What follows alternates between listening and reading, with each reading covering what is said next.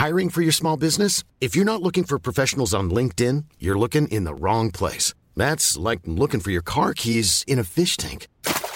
LinkedIn helps you hire professionals you can't find anywhere else, even those who aren't actively searching for a new job but might be open to the perfect role. In a given month, over 70% of LinkedIn users don't even visit other leading job sites. So start looking in the right place. With LinkedIn, you can hire professionals like a professional. Post your free job on linkedin.com slash people today.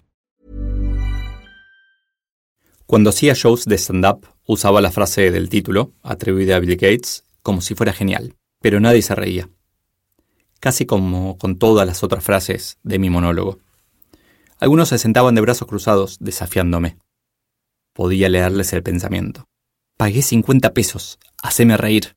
Así fue como fui perdiendo la vergüenza de hablar en público. Este es el capítulo Nunca te rías de un nerd, puede convertirse en tu jefe, del libro Soy Solo. Más información en soysolo.com.ar. Desde chiquito fui nerd, pero lo mío no era estudiar. Leía ciencia ficción y programaba. En 1983 tomé la decisión más difícil de mi vida, pero lo hice de un modo sencillo. Una era más común, seguramente por lo fácil. La otra, aunque elegante, no me convencía. Finalmente me decidí por una tercera opción, la señorita Commodore 64. Era 1983 y esa iba a ser mi primera computadora. Apenas la tuve, conecté el dataset, cargué mi primer juego, Burger Time, y empecé a jugar. 15 minutos después me aburrí de los jueguitos. Me di cuenta de que quería entender cómo estaban hechos, quería poder crearlos.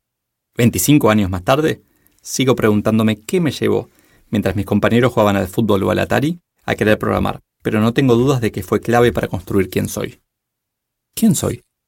Quiero generar valor y aprovechar lo que está inventado. Y estoy convencido de que saber de programación es mucho más útil de lo que creemos. De hecho, es cada vez más útil. Cuando empecé a publicar regularmente tuve que tomar otra decisión difícil. Contra todas las recomendaciones, elegí publicar mis artículos solamente en LinkedIn. Foco y diferenciación, dos palabras claves interrelacionadas. ¿Se puede tener foco sin diferenciación? Claro.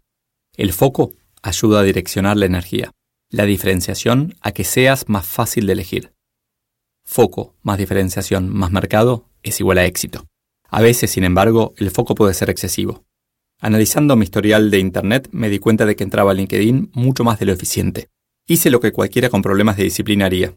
Me instalé un programa en la computadora que no me dejaba entrar a LinkedIn entre las 9 y las 17. Claro, le hicieron pensando en Facebook. ¿Quién se va a distraer con LinkedIn? Diferenciación y foco. Lo que no sabía cuando empecé a publicar mis textos es que LinkedIn no estaba listo para mi pasión por las estadísticas. Quería saber qué cosas hacen que un artículo se lea, comente y comparta. Entender eso era clave para mi estrategia. Por un lado, necesitaba desarrollar un método para que no sueltes el artículo, mi método Netflix. Pero más importante era poder medir. Sin embargo, LinkedIn solo me daba las estadísticas del momento, la foto, no la serie de datos. Por un segundo pensé en copiar los datos a un Excel a mano. Uso solo dos, así que no me iba a matar un tercero. Pero recordé cómo me saca de quicio cuando veo a una persona tipear datos que ve en una pantalla en otro programa.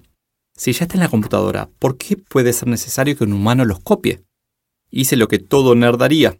Decidí entrar a un sitio de freelancers y contraté a uno que me hizo un parser. Un programita que cada vez que quiero toma los datos de LinkedIn y los agrega a un Excel, sin que yo tenga que mover un dedo. Todo lo repetitivo se puede automatizar. Todo. El único tema a considerar es el retorno de la inversión, costo del programador por una vez versus costo del trabajo periódico. Y el principal desafío es de comunicación. Los humanos no están entrenados para conversar con programadores, y viceversa. Tu jefe nerd. Volviendo al nerd programador que se convierte en jefe, es lo peor y lo mejor que le puede pasar a un gerente de tecnología. En 2006, el equipo de recursos humanos de OfficeNet decidió empezar a hacer encuestas de clima. Ya estábamos grandes, como para confiar solamente en nuestras conversaciones e instintos.